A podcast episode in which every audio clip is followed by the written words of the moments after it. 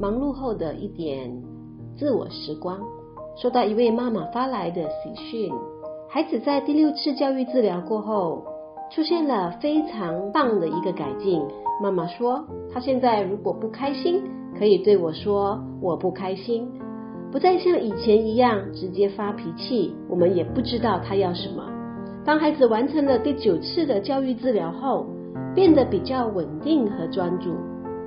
妈妈说，昨天有朋友来他们的家，那孩子也可以先在房间把功课做完再出来，不再像以前一样很冲动，无法安定下来。